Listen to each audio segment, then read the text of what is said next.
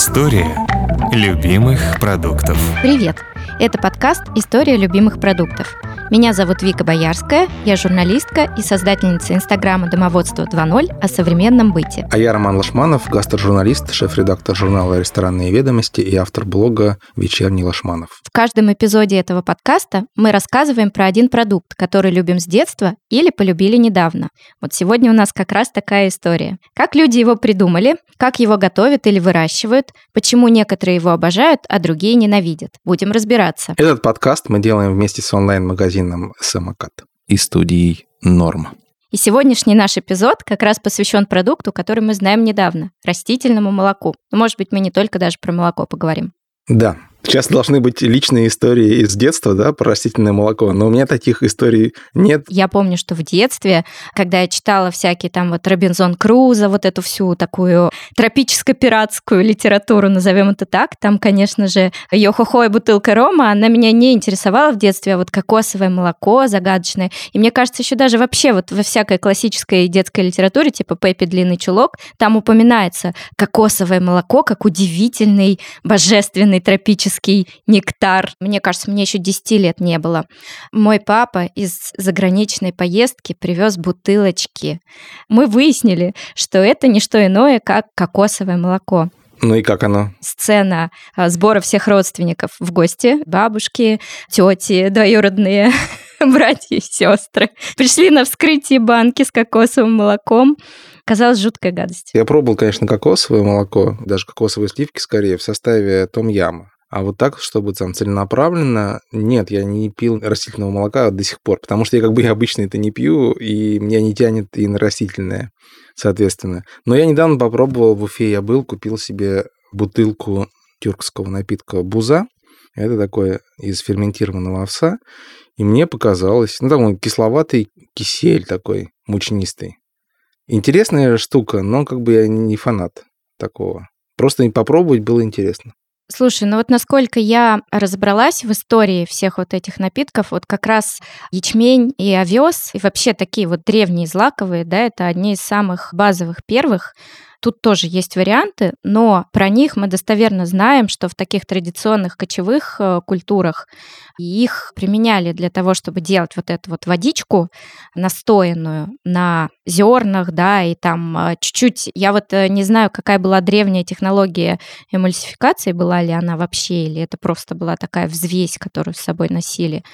Но я еще точно знаю, что, например, такой прародитель в европейской кухне был, да, арчата, ты знаешь наверняка. Это испанская тоже очень традиционная штука, которую делали исторически из земляного миндаля, который называется чуфа. Он же сыть съедобная. Я так понимаю, что как раз чуфа — это не орех, да, то есть это что-то, какие-то клубни. Клубни, конечно, да, это из клубеньков. Ну, это еще арабы начали делать, а, соответственно, угу. поскольку половина Испании была арабской, так вот это все и проникло. Получается, что в таком случае это родственник картофельного молока, вот, собственно, сейчас я понимаю, потому что картофельное молоко встречается, вот я видела в источниках тоже в североафриканской кухне, да, как загуститель. То есть, по сути, это картофельный крахмал, разведенный в воде, которым загущают супы, мясные бульоны, да, не используя саму картошку, то есть водичка отстоянная от картошки. И если чуфа это клубни, то, очевидно, это все тоже такая африканская история, которая проникла когда-то там в 8, 9, может, 10 веке в Испанию Испанию, и там а, осталось. Ну, сейчас-то как раз э, испанцы любят делать торчату из миндаля. Наземного, а не подземного а миндаля. Не фальшивого. Ну, как не фальшивого, ну, как бы просто другой, повкуснее. Давай вот о чем поговорим. Почему растительное молоко вообще называют молоком? В русском да. языке, кстати, тоже мы же сок некоторых растений с детства называем молочком, да? Угу. Не говорю про запретное маковое молочко. Какой-нибудь одуванчик тоже выделяет молочко.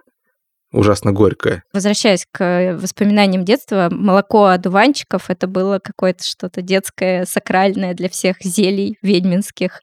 Вот это как раз травяной сок, да, и он назывался молоком. То есть в этом есть, наверное, семантический смысл. Ну вот почему сейчас э, растительные напитки называют молоком. Не все, конечно, а вот какие? Белые, естественно, да? Угу. Я могу предположить, что это связано, во-первых, с внешним видом, да, то есть они внешне похожи.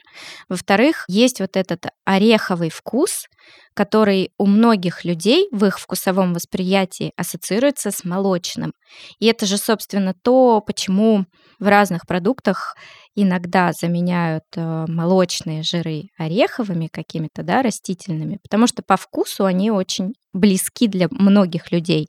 Ну, у всех разные там нюансы вкусового восприятия, но я думаю, что это поэтому. Ну, не только ореховые, из овса делают тоже молоко, но, насколько я мог понять по бузе, оно не очень ореховое по вкусу. Ну, и оно, кстати, не похоже вообще на молоко по вкусу. Ну, вот для меня. А, ну вот, кстати, похожесть по вкусу. Угу. Оно такое же, как и молоко, сладковатое. Угу. Потому что там примерно такое же количество углеводов. Просто они другие. Не лактоза, а там глюкоза и мальтоза. Тоже простые сахара. Так, значит, цвет, вкус, некое подобие, да, молочного, ну, некоторые общие. Ага. И, наконец, то, что сейчас активно продвигается употребление растительного молока вместо животного. Некоторые люди пьют это по этическим соображениям, потому что не хотят причинять э, вреда животным. Некоторые считают, что растительное молоко, оно более здоровое, чем молоко млекопитающих. Ну, некоторым людям еще, например, просто вкус приятен. Вот, да, да. то Мне как раз есть интересен э, вот этот аспект, да. мгм. Просто, мне кажется, неверно настаивать на замене одного другим, а просто многие люди как раз типа меня, да, у меня есть некоторые предубеждения против растительного молока, потому что я не понимаю, зачем мне этот продукт. Потому что мне достаточно нормальных, обычных молочных продуктов. Но если вот рассказать таким людям, типа меня, что это особый продукт, у него свои свойства, у него свой вкус, его свое применение, да, это может разнообразить рацион тех же самых людей. А мы пропустили с тобой момент, что и то, и другое это в большинстве случаев, наверное, все-таки правда эмульсия. В смысле, что мы точно знаем, что э, животное молоко это эмульсия, да, а про растительное молоко мы можем сказать, что в большинстве случаев это тоже так. Это эмульсия растительного жира в жидкости.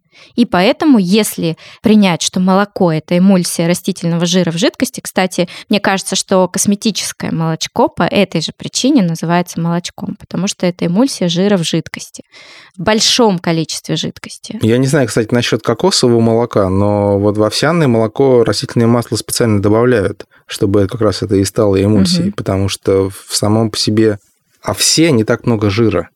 А жир необходим для гладкости текстуры, для, опять же, биологической полноценности, пищевой полноценности и для вкуса, опять же.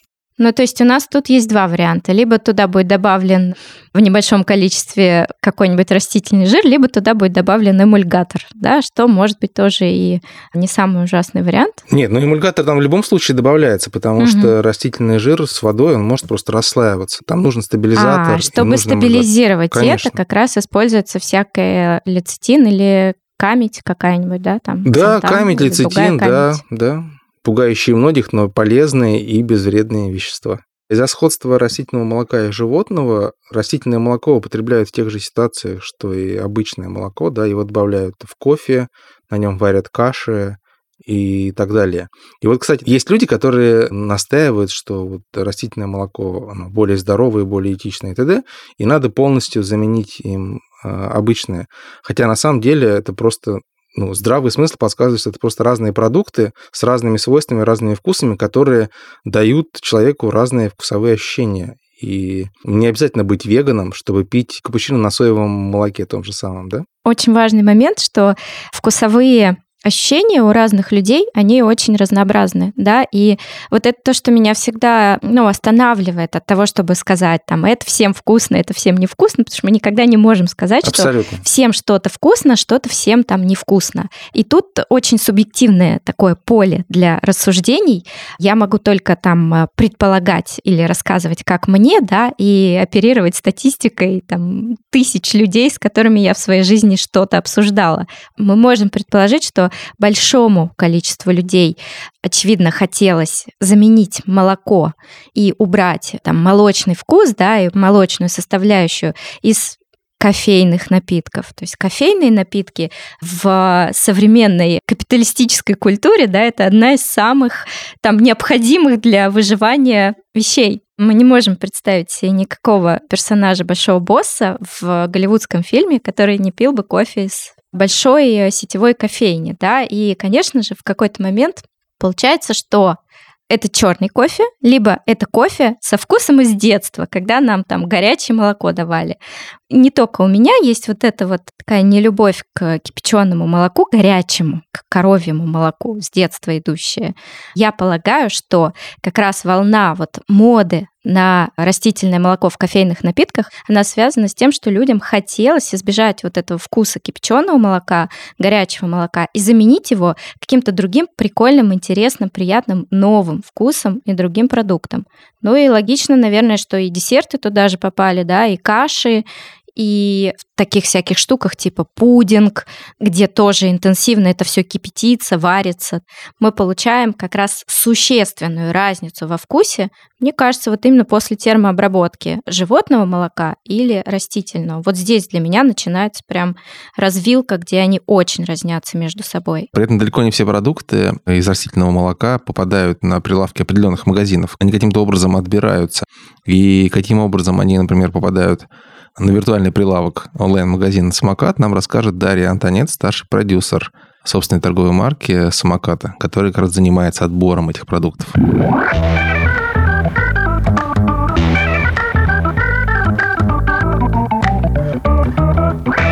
Меня зовут Дарья Антонец. Мы ищем производство в разных регионах, выбираем самые вкусные и качественные продукты у производителей, дегустируем их, создаем для них упаковку, продумываем для них продвижение в нашем приложении, собственно, заводим продукт в ассортимент самоката. Изначально у нас не было растительного молока и вообще растительных продуктов. И у нас очень много было во всех наших опросах комментариев о том, что нам нужно растительное молоко. Ребята, заведите растительное молоко, мы хотим покупать все в самокате. Мы не хотим покупать 90% нашей продуктовой корзины в самокате, но за растительное молоко молоком куда-то идти отдельно. И мы начали активно этот рынок изучать, смотреть, выбирать вкусы. Только кокосового молока, мне кажется, я перепробовала видов 20, может быть, даже больше.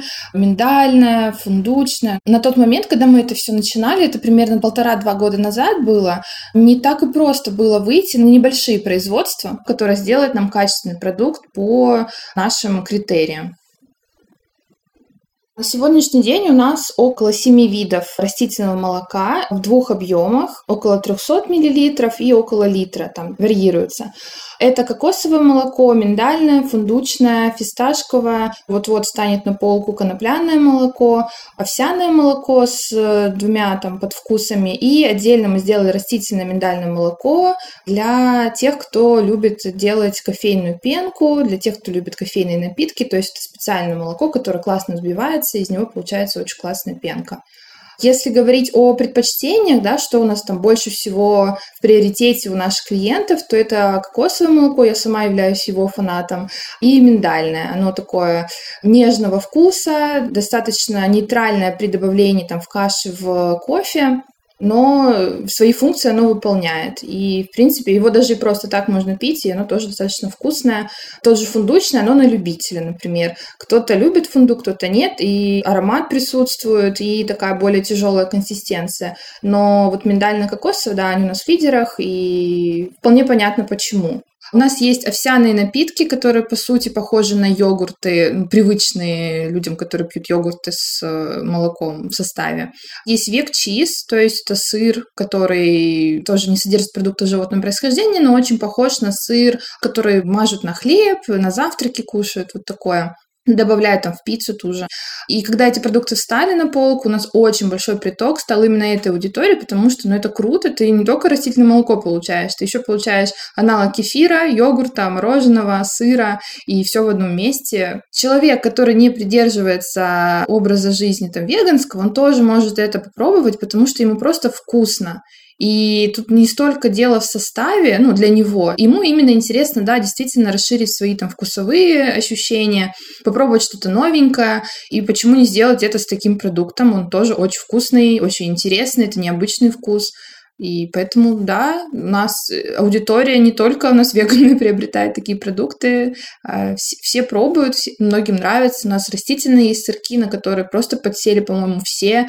Ну, по крайней мере, мои знакомые точно, но и судя по продажам, еще очень многие клиенты. История любимых продуктов. Понятно, что у нашего партнера онлайн-магазина «Самокат» большой достаточно выбор а, растительного молока, но он все равно ограничен самыми популярными образцами, да, а вот есть же еще совсем всякие экзотические, начиная там от э, семян чиа, льна, там конопляное молоко, дальше там из любых зерен вообще, ржаное, сорга, вот я знаю, что азиатское прям супер популярное молоко из сорга в Гонконге, в Малайзии, в Индонезии. Во всем мире где-то 17 всего растений используется на постоянной основе для производства растительного молока. Кстати, интересный момент. Популярность растительного молока растущая, да, там люди, потребление растительного молока даже в России растет какими-то такими заметными темпами, да, связано еще с тем, что а, люди выбирают этот продукт, потому что у них или они так считают, что у них есть непереносимость лактозы, М-м. неусваиваемость молочного сахара. Поэтому это же безлактозный продукт, да, потому что там лактоза не может быть по определению. Они выбирают овсяное или соевое молоко. Но тут вот это вот желание вступает в противоречие с простым фактом. Многие продукты, из которых делают растительное молоко, являются сильнейшими аллергенами. Та же соя и те же орехи. Да, это правда. И очень важно, как часто звучит это в разных научно-популярных текстах и программах, да, посоветоваться с врачом. Мне кажется, что это вообще должен быть шаг номер один, когда ты начинаешь себя там подозревать какой-нибудь диагноз, модный или не модный, Абсолютно, да. конвенциональный или не очень, обратиться к квалифицированному доктору и задать вопрос, как вы думаете, доктор, у меня есть или нету? Просто важно понимать, что растительное молоко – это не синоним здоровое питание. Потому что здоровое питание для каждого человека свое. Давай, чтобы не быть голословными, еще спросим сами мнение доктора. Наша гостья Анна Шляхтина, врач-терапевт.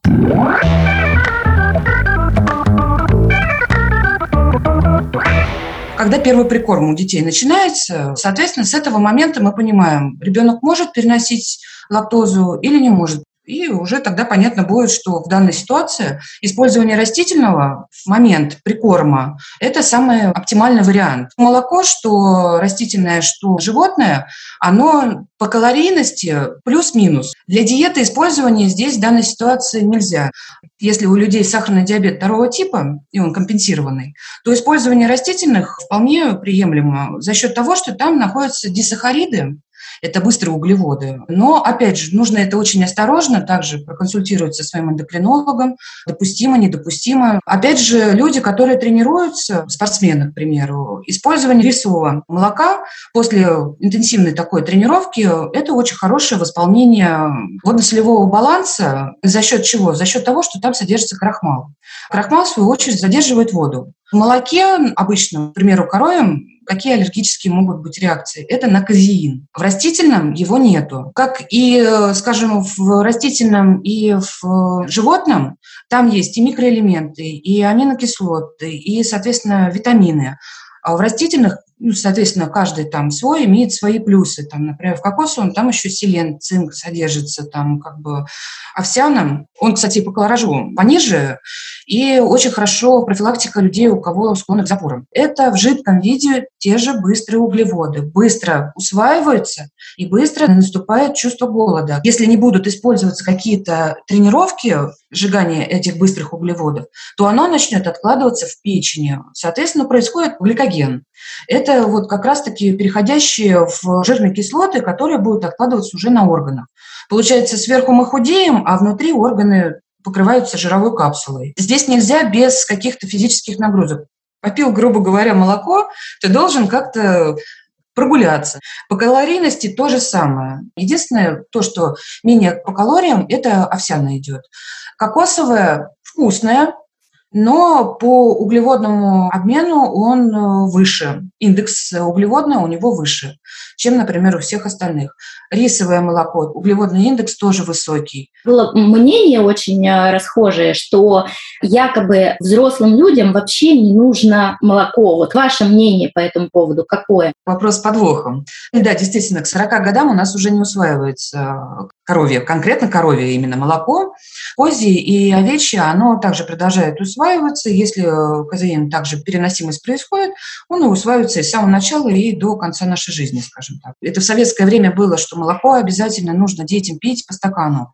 Из-за этого у них становились большие розовые щечки после деревни, когда они приезжали. Нет, на самом деле это была у них анемия. Опять же, вернемся к началу разговора о том, что это крупный белок, и э, переносить его и расщеплять его очень сложно. У взрослого человека уже сформирован желудочно-кишечный тракт, весь процесс. Здесь в данном процессе происходит это в тонком кишечнике. Соответственно, ворсинки, они не воспринимают их. Так как это крупный белок, они как щеточкой их сбрасывают. Соответственно, отсюда и происходит ослабление стула, происходят какие-то диарея подобные изменения в дефекации. Тонкому кишечнику не нравится, что у него что-то застоялось, и что-то пытается там еще как-то попросить, чтобы его расщепляли, еще что-то делали. Из-за этого ему проще прогонять. Из-за этого нам кажется, что оно не усваивается. Вот из-за чего это немножко такое мифовое, что оно не усваивается. Нет, оно просто не всасывается. Вот и все. Из-за этого оно нам и не надо. Действительно, из других продуктов мы можем намного больше получить кальция, нежели в молоке. Если, соответственно, это нарушает процесс пищеварения, то я считаю, что в таких случаях лучше просто отказаться. Если человек принял действительно решение отказаться вообще от животного, продуктов питания всех, это, конечно, его выбор, но очень сложно будет это восполнить. По поводу аллергена, тут, опять же, это индивидуальное если непереносимость какого-то из ингредиентов, скажем так, вот, это вот индивидуально. С миндальным там есть немножко такая тонкость. Если у человека в анамнезе действительно есть аллергия на орехи, Здесь нужно осторожно. Хоть и используется методика там выжимки именно, при большой концентрации, соответственно, он также может вызвать аллергию. Касаемо прикорма для детей, вот именно кормите ребенка аллергенами, ну тут двояко. Если аллергия у ребенка, что бы ты ни делал, как бы ты его не прикармливал, кроме того, что это анафилактический шок у него может вызвать, я думаю, что как бы тут осторожно надо Злоупотребление вообще любыми продуктами – это ничего хорошего никогда не приводит. Здесь, как всегда, нужно знать меру. История любимых продуктов так называемое здоровое питание, оно же тоже может очень по-разному трактоваться, да, то есть есть какой-то общепринятый стандарт. Человеку нужно определенное количество разных питательных веществ. Большинство медицинских организаций во всем мире современных имеют очень похожие рекомендации, что человеку нужно разнообразное питание, содержащее определенные группы питательных веществ. Но саморегулироваться можно очень по-разному. То есть мне кажется важным не навязывать людям никакие фобии. Меня всегда интересовало, как же делается это самое растительное молоко. Ну, то есть, как доет растение, да? Мне казалось, что это просто смесь муки растительной и воды, ну, какие-то там еще ухищрения добавляются. Но на самом-то деле нет. Надо вот эти вот сложные углеводы, которые содержатся в растениях, надо как-то расщепить. Как делается растительное молоко у нас в России? Давай спросим эксперта про это. Мне хочется, чтобы знающий человек, занимающийся этим делом, рассказал, как именно производится растительное молоко, а потом еще и продукты из него. Расскажет нам об этом соучредитель компании Ильмио Мороженко Ирина Гармаева. Эта компания как раз делает продукты из растительного молока для собственной торговой марки онлайн-магазина «Самокат». На самом деле можно сделать даже этот продукт дома. Можно взять блендер, измельчить фундук или еще какие-то орехи, добавить воды. В качестве стабилизатора можно использовать что-то растительное, карагинаны, какие-то камни, они на рынке продаются. И попробовать самому сделать молоко. И это молоко будет храниться там где-то порядка 5-7 дней. После блендерения прокипятить, разлить в чистую тару и поставить. Таким моментом можно, конечно, у себя дома делать регулировать себе жирность. Но это ради, конечно, удовольствия. Это такой не самый удобный вариант для каждодневного использования. Но в целом вот технология молока промышленным способом, она выглядит примерно вот так. Есть сырье, есть стабилизаторы, есть вода, потому что там все равно водная часть присутствует. Просто физически невозможно будет пить, если просто орехи. Это будет такое уже паста больше. А кто-то, кстати, делает уже на ореховых пастах. Две сгущенка – это очень классный продукт, потому что его можно, вот особенно детишкам, у кого аллергия на лактозу, можно делать там блины, допустим, да, и покупать две сгущенку вместо обычной сгущенки. Две сгущенку мы делаем на кокосовом молоке. Вместо сахара мы добавляем эритрит и стевию. И эта сгущенка колоссально, конечно, полезна для организма. Помимо того, что в кокосовом молоке много полезностей, а эритрит и стевия, они не вызывают инсулинового скачка. Это абсолютно шикарный, конечно, продукт. Мы его провариваем, как обычную сгущенку, очень долго. И вот получается у нас такой сгущенный кокосовый продукт. Сами производим растительное молоко из ядер орехов. Пробовали его производить, пока временно закрыли. Мы сосредоточили свои усилия на йогуртах веганских, на вефирах, на сгущенке, на сметане. Ну, такой уже готовый кисломолочная линейка. Чтобы у молока был хороший срок годности, длинный, нужно делать ультрапастеризацию. Продукт может храниться там год на полке в тетрапакетах, да, как обычно. Но, с другой стороны, конечно, это уже продукт очень сильно переработанный, в нем очень сильно теряется качество витаминов, микроэлементов, потому что часть, они все-таки не термостойкие. Мы пробовали сделать без вот такой сильной термической обработки, но из-за коротких сроков годности это не очень удобно ритейлу. Все-таки ритейл и клиент хочет такой продукт, который с длинным сроком годности. История любимых продуктов. Ну что, мне кажется, на самом деле сегодняшний наш эпизод получился довольно исключительным и просветительским, потому что мы впервые говорили про продукт, который вроде одновременно и не то чтобы сегодня придумали или там даже не вчера, но с другой стороны такой массовую популярность и репутацию спорную он приобрел именно в наши дни, прямо при нас, на нашей памяти. И по традиции завершать выпуск нам нужно рецептами или какими-то секретиками про то, как мы это используем дома. У меня таких нет, так что я с удовольствием послушаю тебя, Вика. Но я как раз начала с того, что я перепробовала во всяких модных кофейнях, еще когда сложно было купить молоко. Вот, но потом в какой-то момент мне довелось прорабатывать э, рецепты для большой компании, производителя растительного молока, как раз для кофеин еще на те времена. И я очень много всего приготовила сначала просто в рамках экспериментов. Я варила кашу на самом разном молоке. И я поняла, что самое прикольное, вот лично для меня, это сочетать несколько разных растительных продуктов. То есть, когда ты варишь, например, рисовую кашу на рисовом молоке или овсяную на овсяном, это как-то, ну так, почти как э, простите, козленка в молоке его матери. Только хотел сказать. Если ты используешь одинакового происхождения молоко и злак в каше, то получается довольно однообразный, скучный вкус. Да, там есть сладость высокая, можно даже не добавлять сахар. Но на мой вкус очень прикольно сочетать рис для вот классического рисового пудинга с такими самыми вот э, ореховыми видами молока, типа миндальное или молоко из кешью. Понятно, что по классике такой один из традиционных английских рецептов, например, это рисовый пудинг с кокосовым молоком. Но когда ты начинаешь его заменять, это получается прям прикольно, потому что там появляется, если добавляешь миндальное, там такой оттенок сразу же Испании приходит туда. Если добавляешь а, овсяное молоко, то это калифорнийский healthy ЗОЖ, и хочется туда еще сразу добавить лимонграсс и там ягоды какие-нибудь э, диковинные, осаи или что-то. Для меня это просто такой немножко, ну, элемент игры, да, ежедневной, с э, скучной э, детской утренней кашей. Я очень благодарна своим детям, что они поддерживают это все и не отказываются, слава богу, пока что от э, подобных экспериментов. Вот. Еще из того, что я сама практикую и очень люблю, это соус бешамель на растительном молоке.